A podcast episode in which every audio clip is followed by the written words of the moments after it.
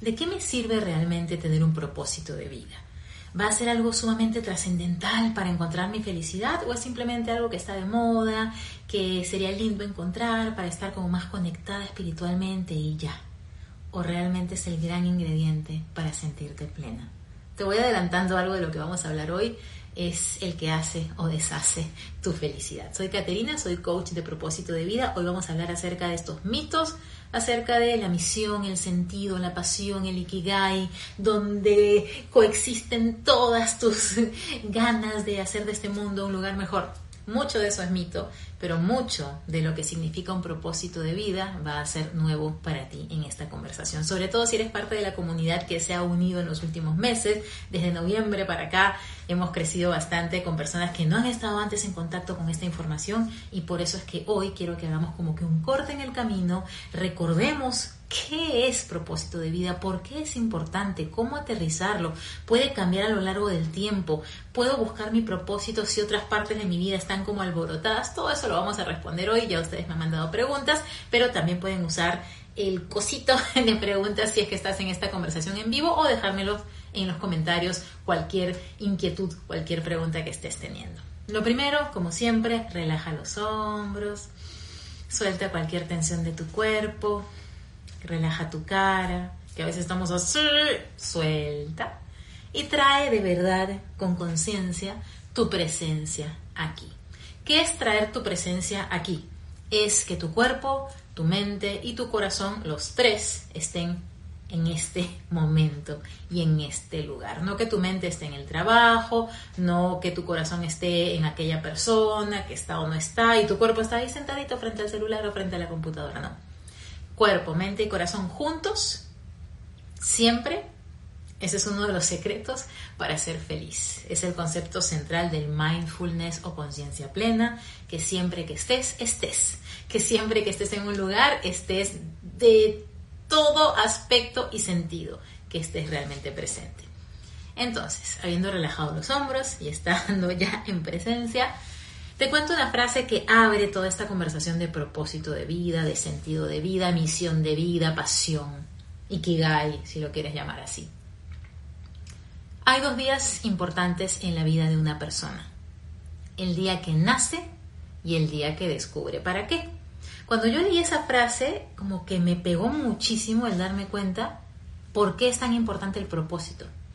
Si los dos días importantes en la vida de una persona son el día que nace y el día que descubre para qué, entonces el día que descubre ese propósito se convierte en su renacimiento, en su volver a nacer, en volver a ser esa persona que quizás se perdió en el camino, volver a ser esa persona que fue creada para estar sobre este planeta. Y hoy no vamos a estar hablando mucho de, de la parte teórica, no, como siempre yo les cuento con vivencias reales de mi propia existencia y algunas historias confidenciales, obviamente sin dar el nombre, de personas que han pasado por ese proceso conmigo. Entonces, propósito de vida es ese regalo que viniste a darle al mundo, que el mundo te recompensa por darlo, lo necesita y te recompensa, y a cambio tú te sientes plena.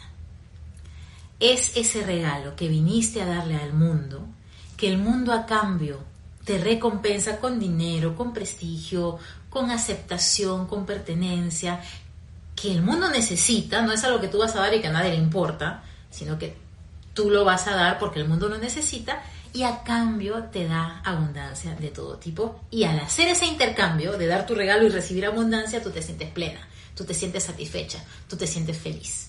Entonces, propósito de vida no es un hobby, Propósito de vida no es tu carrera. Propósito de vida no es tu profesión. Propósito de vida no es qué haces. Es para qué lo haces. El propósito de vida no es qué haces, no es el cargo, no es la empresa, no es el hobby, no es el voluntariado, no es para qué haces todo lo que haces. Y nos podemos ir a una definición mucho más sencilla. Es la intención con la que estás en este planeta. Así como tu intención de respirar es vivir, tu intención de cocinar es comer, tu intención de leer es entender, tu intención de vivir cuál es. Tu intención de vivir cuál es. Entonces, propósito de vida sería una brújula, sería algo que te indica el camino. Y aquí viene esta pregunta, ¿no? ¿Realmente tener un propósito de vida me va a hacer más feliz? Hmm. Si tú te sientes perdida, si tú sientes que lo que haces no tiene mucho sentido en la oficina o en tu emprendimiento o en tus estudios, si sientes como que estoy gastando mi tiempo, estoy perdiendo mi vida, estoy sentada aquí viendo las horas pasar en mi home office o presencial ya en el trabajo y no le siento como que la razón de ser a lo que estoy haciendo es porque no hay un propósito que estés cumpliendo con ese trabajo. Y ese trabajo solamente está cumpliendo ese check de bueno, me da dinero, me da un cargo prestigioso, me da, me da, me da, pero ¿qué doy yo a través de él más allá de sobreexigirme, más allá de estresarme, más allá de cumplir? Si estás hace poco en esta comunidad, o siempre es bueno recordarlo porque a veces lo digo menos de lo que, de lo que creo que debería decirlo, yo transité este camino. Yo no llegué a la universidad sabiendo que quería estudiar alguna carrera en particular, yo no elegí mi trabajo eh, conscientemente, el trabajo en el que pasé 14 años, no. Todo fue porque dejé que la vida me llevara y las expectativas como sociales, que yo era primer puesto en el colegio, tuve un muy buen puesto en la universidad y cuando estaba en la universidad me reclutaron, es decir, me, me fueron a buscar para entrar a Procter Gamble a esta empresa multinacional de consumo masivo en la que en aquel momento solamente entraba el 2% de la gente que postulaba. En mi caso me invitaron a postular, entré y dije, bueno, aquí estoy. Nunca con una conciencia de decir quiero estudiar, terminé estudiando administración de empresas, pero porque era lo que en ese momento, a ver, te cuento. Yo soy peruana, vivía en Perú. A mi papá y en consecuencia a toda mi familia la trasladaron a Caracas en el 93, en el 1993. En aquel momento yo quería estudiar administración de empresas porque era una carrera que sentía yo que me daba muchas opciones para hacer muchas cosas con mi vida sin tener que casarme con algo en particular como, no sé, ser doctor o ser abogado, como que eres eso ya no puedes cambiar nada. No estaba clara de lo que quería, nadie me explicó cómo tenía que encontrarlo, entonces dije administración de empresas en la Universidad del Pacífico en Perú cuando mi papá, que muchos han estado conociendo a través de, del primer episodio de la entrevista que le hice, me dijo, bueno, hija, nos vamos a Venezuela en el 93, eh, porque por su trabajo lo habían asignado a Caracas. Él trabajaba en IBM, iba a dar una consultoría para empresas allá y lo trasladaron. Con él me trasladaron a mí. En ese momento tuve que elegir una universidad rapidísimo porque era la que me podía aceptar a mitad de año elegí la Universidad Metropolitana, gracias a Dios, fue una muy buena universidad, una excelente universidad, y ahí fue donde estudié Administración de Empresas. Pero yo no tenía ni idea qué quería hacer con mi vida, no tenía ni idea qué quería hacer con mi existencia, y me parece poco justo además que cuando tenemos 16 se nos exija, o la vida nos exija, elegir qué queremos estudiar. Entonces, no sé si a ti te ha pasado que desde el principio sabías que querías estudiar, si desde el principio tenías claro lo que querías hacer con tu vida o si te fue apareciendo a punta de cabezazos como a mí conforme pasaban los años. Entonces, claro, yo me sentía perdida una vez que entré a Procter, excelente empresa, excelente sueldo, mucha exigencia, muchísimo estrés, pero también muy buena compensación a cambio. Y ahí es cuando yo pensaba, ¿por qué me estoy quejando? si gano tan bien, si estoy en una super empresa, ¿por qué no me siento bien? ¿Por qué siento un vacío en el alma? ¿Por qué estoy en las reuniones así mirando a la nada y no me interesa nada de lo que están hablando? Por más que tiene que interesarme, pero no me interesa. Hacía todo lo necesario porque no iba a decepcionarme a mí misma ni ser mediocre jamás. Pero eso costaba más todavía, porque quería hacerlo todo bien y al final del día no me interesaba todo eso que estaba haciendo. Algunas cosas sí, mi equipo de trabajo sí, las comunidades eh, para las que trabajábamos algunos de los proyectos, sí, pero el nuevo Pantene con cositas de no sé qué cosita y el nuevo Ariel con enzimas multi super uf, wow, oxidi, mi vida podría haber seguido perfectamente normal si eso no cambiaba en ninguna marca de los productos que, que hace Procter. Y el problema no es la empresa. El problema era simplemente que yo no hacía match con esa empresa, que yo no tenía claro que quería de la vida y por eso caí en esa empresa como se esperaba de mí, en un supercargo, manejaba Colombia, Perú y Venezuela. todas las promociones de marketing para todas las marcas. Tenía equipos en los tres países, trabajaba para todas esas marcas, iba a eventos, a ruedas de prensa, iba a conciertos. Patrocinamos el concierto de Alanis Morissette con Head Shoulders Mentol, me acuerdo. Eso fue un proyecto que me encantó. Pero claro, en el momento en el que estabas en el concierto y veías que todo salía bien, te divertías, pero todos los meses de preparación, sacando presupuesto, hablando con las agencias, hablando con todos los proveedores, y era como, ¿por qué estoy haciendo esto? Hola Jennifer, ¿cómo estás? Entonces, si te acabas de conectar, estoy contando acerca de por qué el propósito de vida te puede hacer más feliz. Y estoy contándolo en pedacitos a través de mi historia. Entonces yo trabajaba en esta empresa, eh, llegaba cada noche a la casa, no sentía mm, ningún sentido de eh, logro, como que check, hice algo que, que, me cambia la vida, hice algo que realmente es importante para mí. No, llegaba con un vacío gigante, el cual rellenaba con McDonald's y con cigarros. Eso era lo que yo hacía cuando llegaba a la casa, pasaba por el automac, por el McDonald's por el que pasas con el carro, compraba mi combo número 3, que eran nuggets con honey mustard, y compraba mi cajetilla de cigarros, mi paquete de cigarros en el kiosco que quedaba bajo el edificio, abajito del edificio donde vivía. Y así entre fumar y comer, fumar y comer y ver el tiempo pasar y ver televisión, se pasaba mi vida. Y yo pensaba, lo más triste es que yo pensaba que eso era ser adulto, estar en un trabajo que no te gusta, tratando de ganar la mayor cantidad de dinero posible, llegar a la noche hiper cansada, eh, comer algo rápido porque no cocinaba, está mi novio cocinando. Después que escuchan, es algo que está friendo. Dios me quiere tanto, en serio. Justo cuando hablo de McDonald's y comida de chatarra, está preparando algo riquísimo para nosotros. Entonces, ya me distraje. Entonces, ese pensaba que era eh, pues el destino que yo tenía. Y claro, cuando tú sientes que no tienes una dirección clara, no tienes una brújula, sientes que tu esfuerzo mm, vale, pero quién sabe. Eh, mi autoestima estaba por el suelo porque decía, bueno, pero ¿qué, ¿qué, yo tengo que ser tan infeliz en esta vida y por otro lado, ¿cómo me voy a quejar si estoy ganando tan bien, si tengo tanto prestigio, si tengo un super equipo, estoy en una super empresa? Pero es que no se trata de eso. No se trata de eso, se trata de encontrar dentro de ti qué es lo que quieres realmente hacer, qué es lo que realmente te va a hacer sentir plena, realizada. Y en contraste, todo cambió en espacio, contraste, no en contraste, en contraste, todo cambió cuando descubrí mi propósito. Lo hice a través de tres coaches distintas, tres coaches de vida, tres eh, como que personas que te ayudan a ir de la vida que tienes a la vida que quieres. Con la primera me fue muy bien, pero era muy dura conmigo, muy intensa, mi querida Kenny de Chile. La segunda, Mary de mm, Estados Unidos, que me hacía hipnoterapia, buenísima, me ayudó con muchos temas de autoestima, pero no con el tema de propósito. Y finalmente mi coach Kat, que me acompañó tres años desde Boston, me acuerdo que teníamos sesiones por teléfono cuando no había Skype, no había WhatsApp, no había nada, eran sesiones por teléfono con el costo de larga distancia más el costo de la sesión, pero fueron los mejores dólares que invertí en mi vida en hacer ese acompañamiento para encontrar mi propósito. Ella no me guió en propósito como yo lo hago ahora con las personas, sino que me hizo como que ver qué quería, cómo me sentía y eventualmente eso me llevó a mi propósito cursos aquí en Estados Unidos, porque ahora vivo acá en Estados Unidos, en Boca Ratón, con Luis Hay, con Wayne Dyer, con Neil Donald Walsh, con Debbie Ford, con un montón de mega exponentes del crecimiento personal y yo absorbiendo todo, todo, todo, formándome lo más posible y mientras todavía trabajando en Procter. Hasta que llegó el día en el que dije, ya lo encontré.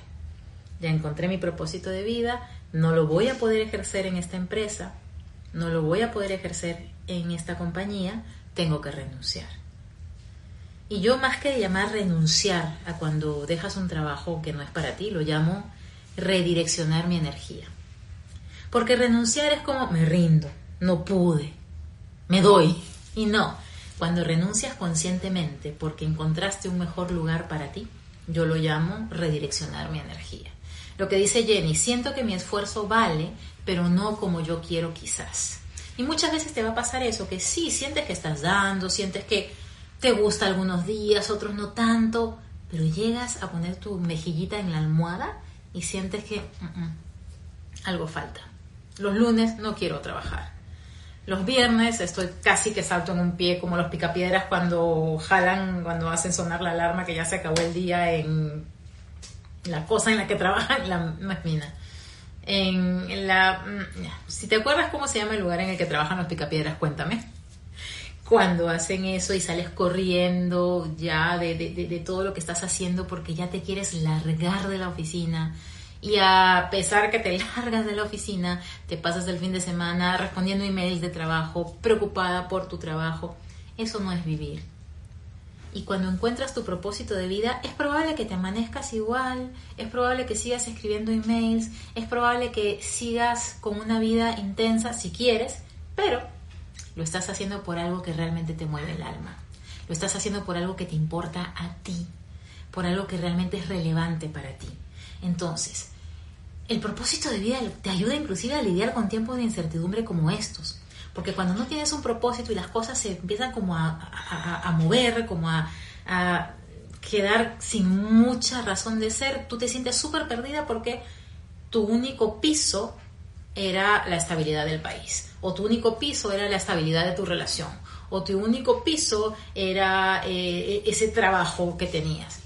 Cuando eso se empieza a, deshacer, de alguna forma se acaba la relación, te botan del trabajo o eh, tu salud no está tan bien y no tienes un propósito, te sientes ahogar en un vaso de agua. Pero cuando hay un propósito mayor, tú dices, no, para allá voy, para allá voy, para allá voy, eso es lo que voy a hacer, no importa lo que esté pasando, yo sé que tengo un fin mayor.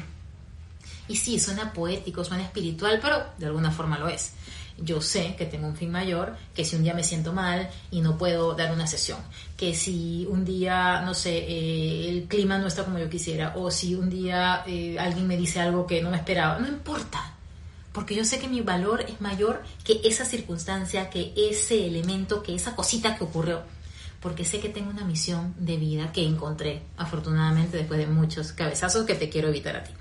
Cata dice, hola querida Cate, Pedro Picapiedra trabaja en la cantera, la cantera, gracias, sabía que podía contar contigo, mi Cata, cantera del señor Rajuela.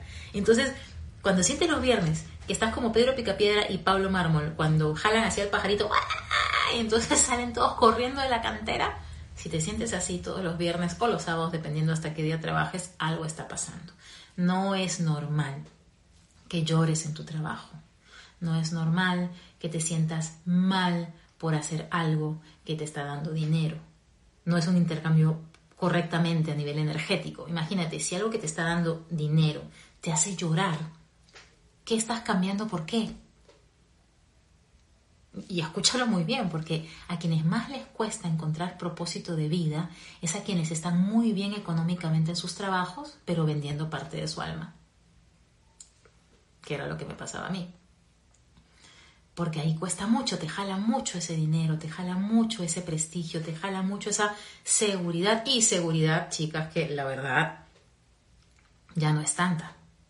Si has estado atenta a las noticias de tecnología, en estos meses, inclusive semanas, han hecho recortes gigantes en Amazon, en Google, en Twitter, en muchísimas empresas en Microsoft de tecnología, pero de miles de personas que simplemente el lunes estaban reunidas haciendo su labor de trabajo, felices, trabajo en Google, lo máximo, trabajo en Apple, lo máximo. El martes no podían entrar a la oficina porque ya no pasaba el photocheck, ya no pasaba la identificación. Ya no podían entrar a sus computadoras porque habían sido bloqueados y sacados por completo sin aviso personalizado ni siquiera. Entonces, cuando pensamos, no, es que este trabajo me da estabilidad, no, es que este trabajo me, me mantiene una seguridad, la seguridad y la estabilidad te la das tú, te la das tú. Y además, así te da estabilidad, seguridad y todo. Si estás llorando, si te da gastritis, si te contracturas todas, si no te sientes bien haciendo lo que estás haciendo, no te digo que renuncies mañana.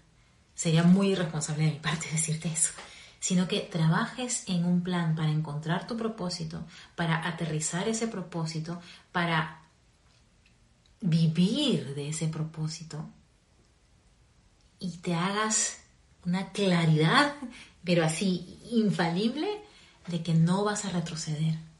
Besanore dice, justo estoy por decidir sobre un trabajo que menosprecia mi labor. Qué importante lo que estás diciendo. Porque si tú permites estar en un trabajo que menosprecia tu labor, tomando el ejemplo de Besanore, que aplica a cualquier persona, ¿estás diciéndole al universo y a Dios, sí, acepto este intercambio? Sí, estoy cómoda con este intercambio. Y ella dice que le da una presión en el estómago pensarlo nada más. Siempre hay otras opciones. Acuérdense siempre de eso. Lo que pasa es que estamos tan programados a que este es mi trabajo. Yo cuando trabajaba en Procter pensaba que esa era la tierra plana. Como que solo existe Procter y si renuncio moriré de hambre. O en general, moriré. Y después me di cuenta que la Tierra no solamente era redonda cuando salí de ahí, sino que era infinita, como esta cinta de Moebius que, es como un ocho infinito y tu vida puede tomar formas que ni te imaginabas. Yo he sido profesora de yoga, yo he sido eh, facilitadora de retiros en el Valle Sagrado, yo he vivido en el Valle Sagrado, ahora vivo en Estados Unidos, he vivido en Caracas, he vivido en Miraflores. O sea, tu vida la puedes moldear como te dé la gana. Y eso se nos olvida, porque venimos como que con un sello que dice tú vas a hacer lo que el entorno te diga y no vas a eh, decepcionar a nadie, papá, mamá, carrera, entorno, amigos, primos. Probablemente toda esa gente lo único que quiere es que seas feliz.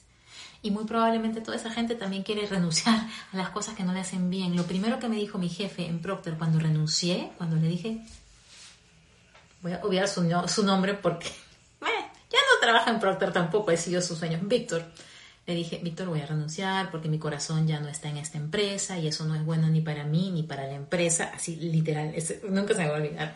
Dijo, ay, Kate, si yo pudiera, también renunciaría. Y es eso, ¿cuántos estamos con ese engaño de que estamos en el lugar correcto, que así se debe sentir ser adulto? No, no, pero es difícil, yo sé que es difícil y por eso voy a hacer una serie de lives, unos tres probablemente en los que siga hablando de esto, siga respondiendo sus preguntas, porque esto que he armado y que te he compartido es por lo que me han preguntado en esta cajita que coloqué en los stories.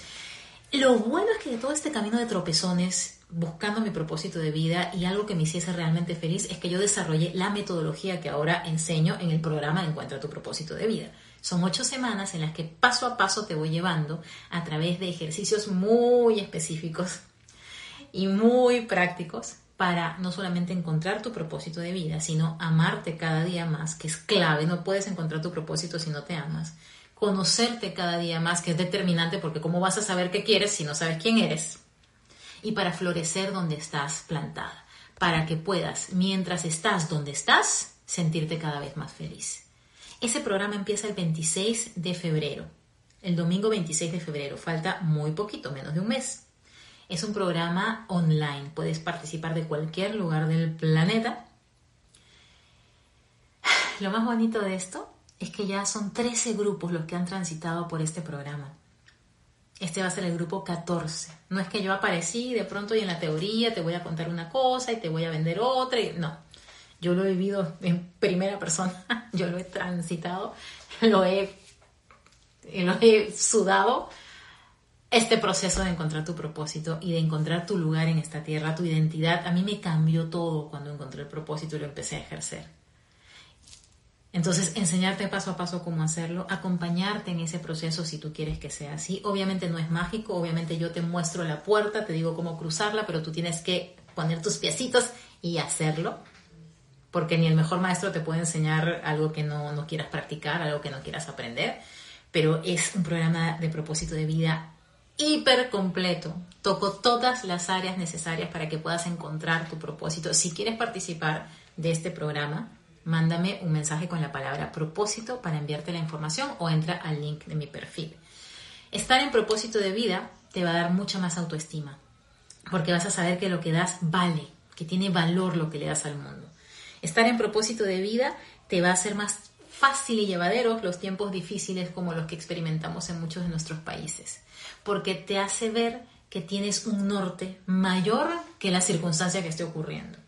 Estar en propósito de vida te vas a sentir que tu esfuerzo vale, que todas las horas que dedicas a algo tienen esa relevancia dentro de ti y no que te es indiferente como cuando me decían vamos a patrocinar el mundial con Gillette y entonces Kaká, que era el futbolista en aquel momento, va a firmar. Yo, ah, no me interesa Pero otra parte de mí decía, Caterina, te tiene que interesar porque eso es lo que te paga el sueldo y tú estás comprometida con la empresa. Entonces, dale, dale, dale. Y otra parte de mí como no me interesa para nada lo que me estás hablando. Entonces, esa dualidad de sentir que lo que estoy haciendo tiene valor para la empresa, pero no tiene valor para mí, te desgarra por dentro. Y que no te sorprenda que si no has encontrado tu propósito, no te vaya muy bien en las relaciones románticas tampoco porque todo tiene que ver con la autoestima y con cuánto crees que mereces. Si tú crees que mereces un trabajo que te explota o que no te respeta o que no te da ese sentido de vida, es muy probable que también lo estés permitiendo en tus relaciones personales. Y no era casualidad que yo vivía de relación tóxica en relación tóxica en aquel momento y que después que yo encontrara mi propósito, mis relaciones cambiaran completamente. Entonces, otra razón para encontrar tu propósito de vida. El propósito de vida es uno, y tú me dirás, ah, yo soy multiapasionada, a mí me encanta todo, yo quiero hacer de todo. Sí, pero es muy probable que eso, todo que te guste hacer, esté debajo de un gran paraguas de una sola intención para tu vida. Por ejemplo, mi propósito es uno, pero yo lo ejerzo de muchas formas. Lo ejercí como profesora de yoga, lo ejercí como facilitadora de retiros, como entrenadora corporativa, como coach de propósito, como alguien que hace podcast, como, como, como muchas formas. Hay muchas formas de ejercer tu propósito, no te vas a aburrir.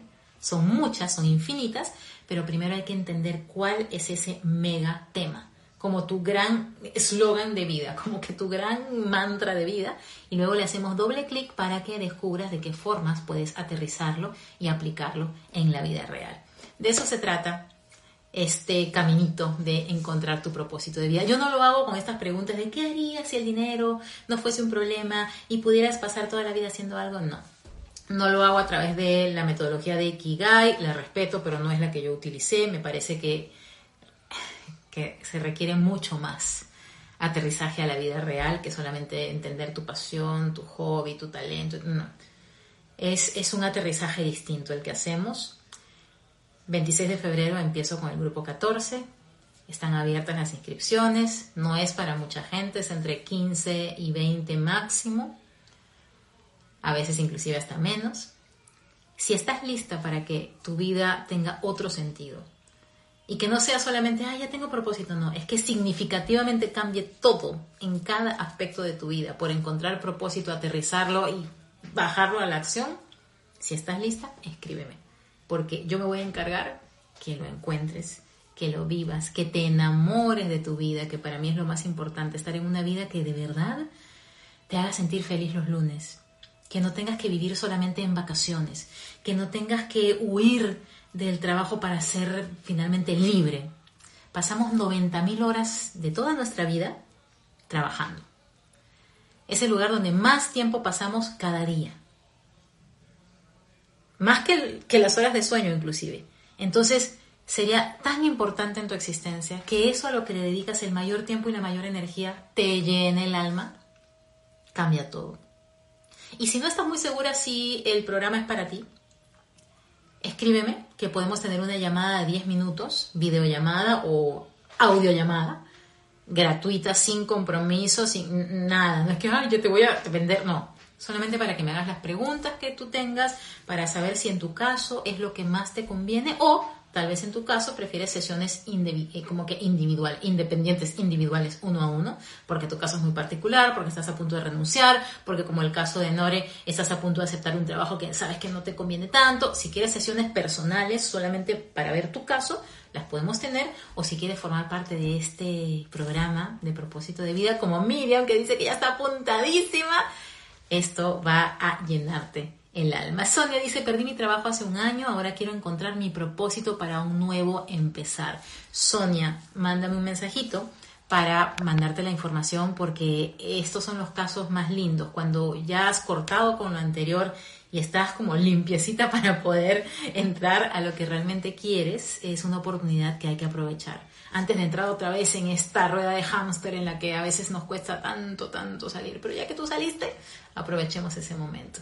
Gracias a todos por estar aquí. Les mando un abrazo gigante y la segunda parte de las conversaciones con mi papá las voy a subir mañana jueves. Chao.